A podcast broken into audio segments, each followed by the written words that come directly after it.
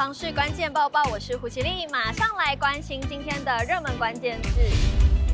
今天的热门关键字：继承顺位。其实很常会听到老一辈人说男大当婚啊，女大当嫁，然后到了那种三十岁的阶段，你会听到说，哎，要先成家再立业啊。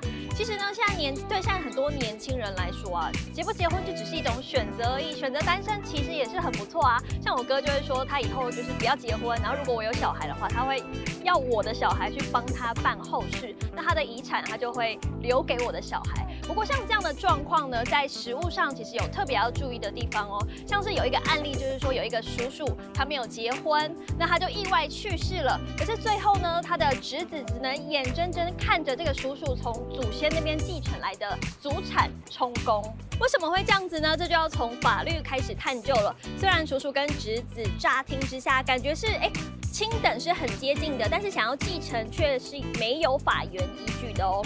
依照民法一一三八条规定，继承的顺序第一顺位为直系卑亲属，就是所谓的儿女啊、孙子女等等。那第二顺位是父母，第三顺位是兄弟姐妹，第四顺位是祖父母。那因为案例中的叔叔呢，他未婚没有生子，所以第一顺位继承人从缺。第二顺位的父母亲，因为年纪较长就已经往生了，所以更不用说第四顺位的祖父母了，通常更是早已经仙逝了，所以继承权常常就会发生在第三顺位的兄弟姐妹的身上。那问题就来啦，如果被继承人是家族的老幺，当继承发生时，就很有可能会发生前无古人后无来者这样的状况，兄弟姐妹早已。已经不在这个世界上了，而成为无人继承的这个个案，最后呢，遗产依据民法就是会归给国家，也就是直接充公。那正业地震是联合事务所所长郑文在就建议了，可以考虑。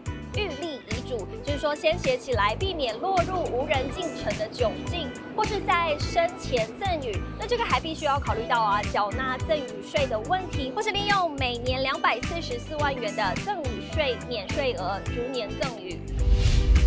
紧接着今天的精选新闻，我们刚刚说到，其实很多人现在已经不婚不生了嘛。那在预算有限的情况下，其实小宅已经成为了一个很热门的物件。那就是在空间有限的情况下，格局上到底要怎么规划才不会住起来太抑郁呢？就有一名网友发问了：室内实际空间二十五平左右，可以隔成三小房吗？听起来是有点挑战性哦，因为底下好多人都说真的是太挤了。室内设计师卢淑媛就建议了，如果隔三房小孩房的单人床就必须要靠窗或靠墙。第三房设计尽量以多功能区为诉求。怎么说呢？譬如说改造成和室啊、书房或是客房的支援，平时可以作为开放的空间。那有需要休息的时候再拉上拉门，隔出睡眠空间。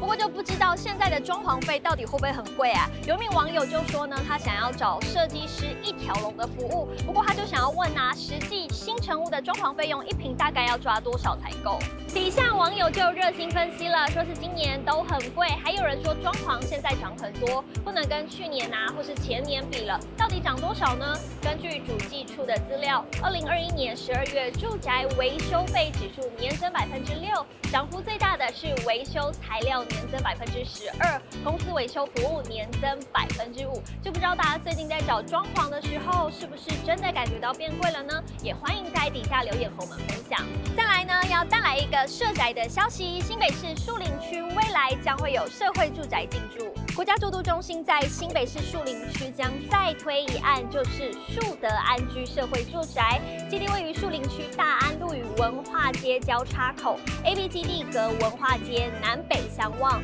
未来预计打造超过五百户，预计二零二七年完工。